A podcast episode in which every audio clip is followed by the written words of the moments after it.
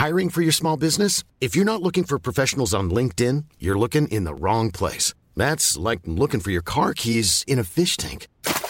LinkedIn helps you hire professionals you can't find anywhere else, even those who aren't actively searching for a new job but might be open to the perfect role. In a given month, over 70% of LinkedIn users don't even visit other leading job sites. So start looking in the right place. With LinkedIn, you can hire professionals like a professional. Post your free job on linkedin.com slash people today.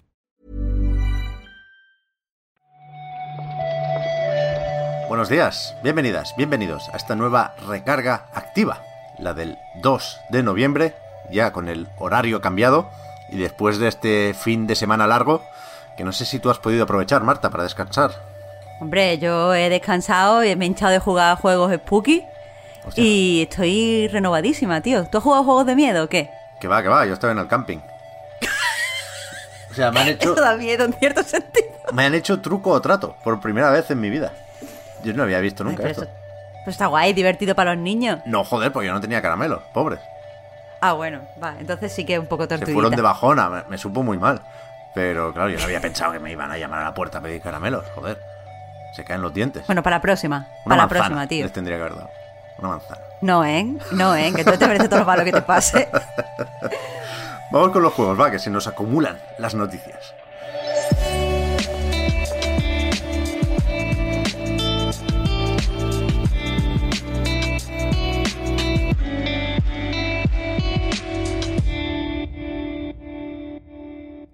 Fíjate, Marta, teníamos primero apuntado lo del Game Pass, que cuidado, como viene en noviembre, pero es que no sé si es más importante comentar o aclarar hasta cierto punto lo de Sega y Microsoft. Yo ayer me desperté, prontito además, y, y por las reacciones, o por algunas reacciones que vi en Twitter, pareciera que Phil Spencer había comprado Sega. Básicamente. Y, y después leyendo el comunicado, creo que esta alianza estratégica entre Sega y Microsoft igual no llega a tanto, ¿no? Claro, aquí lo que pasa es que se ha publicado un comunicado donde dicen que Sega y Microsoft han llegado a un acuerdo para que Sega pueda usar eh, su plataforma en la nube, o sea, Azure, vaya.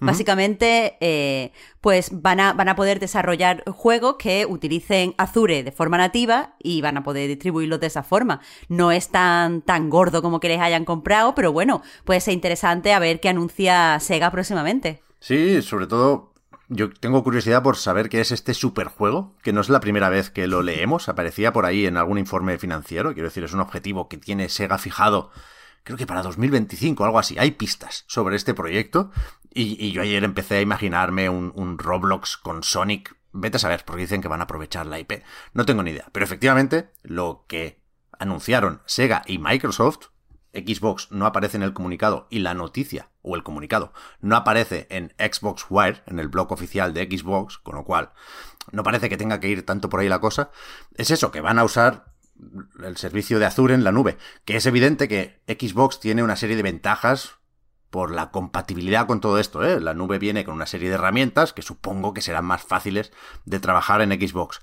Pero ya hay juegos multiplataforma eh, que utilizan Azure y un comunicado muy similar se publicó en 2019 para anunciar otra alianza estratégica con Sony. Quiero decir, que pueden pasar muchas cosas aquí, ¿eh? Pero a día de hoy yo no creo que esto deba servir como munición en la guerra de consolas, ¿no? Pero no, bueno, ahí queda. absolutamente no. Además, Pep, no sé si te has fijado que no solo hablan ya de usar la tecnología, sino que hablan de utilizar ciertas herramientas de comunicación global. Es decir, que, que tiene pinta de que este acuerdo es para cosas hiperespecíficas, que aunque no sean, se han hecho públicas, eh, sí que están muy limitadas, al menos, al menos por el vocabulario del comunicado. A ver, a ver qué pasa. Creo que lo estaba buscando y no lo he sabido encontrar porque no, no quiero perder mucho tiempo, ¿eh? pero me suena que los Riders tenía por ahí el logo de Azure cuando carga el juego. En cualquier caso, el presente de Microsoft pasa por una serie de lanzamientos en noviembre, seguramente encabezados por Forza Horizon 5, que mm, la mayoría están en Game Pass. Quiero decir, el listado, clásico ya listado de juegos de Game Pass para la primera quincena de noviembre, asusta un poco, ¿eh? en el mejor sentido. Sí, eh, por un lado, eh, desde el principio de mes ya tenemos Unpacking, que sabíamos que, que llegaba, que es este juego de, de las mudanzas. Eh, tenemos It Take Two, que quieras que no, eh, eh, está muy bien, creo que funciona especialmente bien en un servicio como, como Game Pass, ya era hora, pero por supuesto llega el Forza, llega el remaster del GTA San Andreas, vamos, que hay jueguitos para todo el mundo. Ya ves, el unpacking sale hoy. Marte, no sabía esto. Sí, ya, ya está, de hecho, en Steam. He recibido el email justo antes de empezar a grabar. Holy shit, pues para allá que vamos, eh. Recordad que esto llega hasta el 11 de noviembre. Faltan juegos aquí por anunciar. No sé si habrá eventillo o simplemente lo publicarán cuando se acerque el 15 de noviembre. Pero vaya, con esto tenemos horas de juego. Y después tenemos aquí una noticia de estas que... Hmm, es difícil predecir ahora mismo si va a acabar siendo importante o tocha.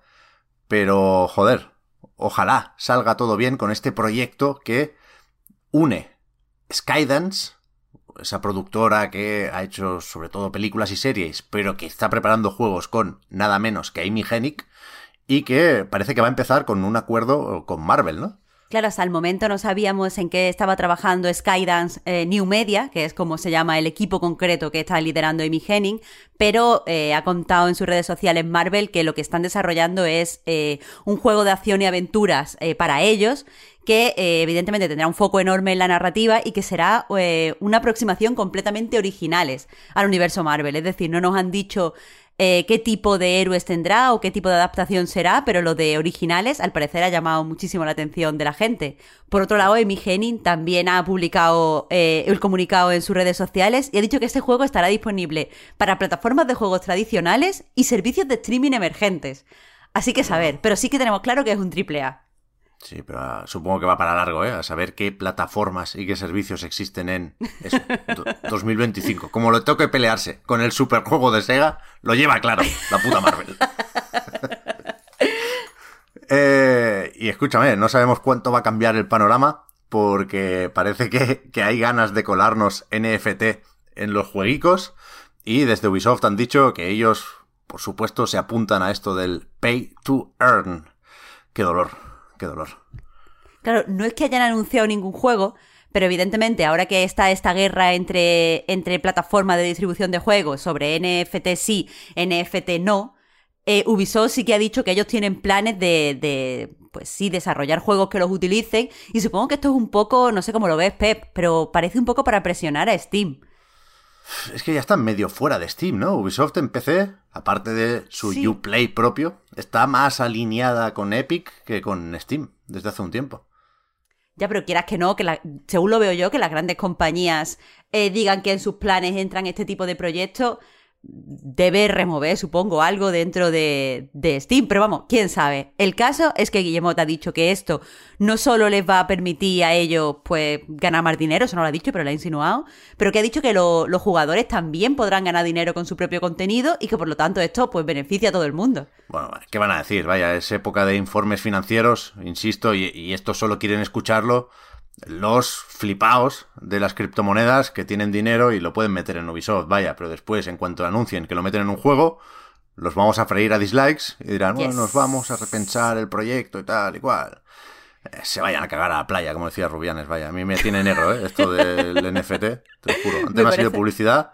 No, alguien ha hecho retweet de un NFT del McRib de McDonald's, que yo pensaba que era broma, pero se ve que no. Yo es que no me entero de estas cosas. Tenemos que invitar un día a Víctor que nos explique el las movidas de los Cristo Bros. Porque. Oh.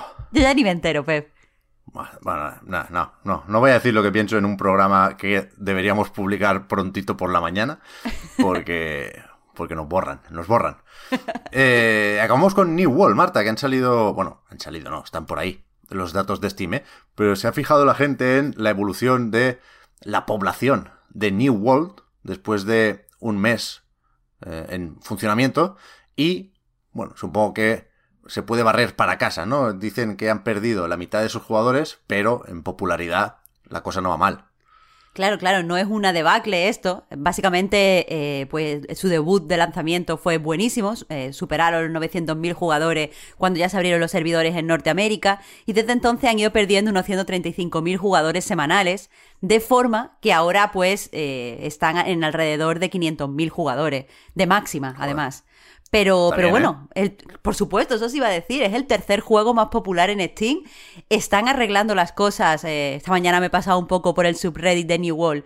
eh, están arreglando las cosas a un ritmo bastante bueno. O sea, no es que eh, no dé tiempo a los jugadores a quejarse, evidentemente se quejan, pero parece que están bastante pendientes, ya están solucionando los problemas con, por ejemplo, la gente que estaba duplicando oro y tal, y parece que todo marcha bien. A ver, a ver qué tal funciona esto en cuanto a expansiones o a nuevo contenido, llegue como llegue. Y, yo tengo ahí mi personaje, ¿eh? igual vuelvo, igual vuelvo. ¿Eh? Ya nos contará. Espero que no hayan metido calabazas de Halloween, no, no creo. Espero que no, porque no pega. en fin, mañana más recarga activa. Muchísimas gracias, Marta, por haber comentado la jugada. Muchas gracias a ti, Pep. Hasta mañana.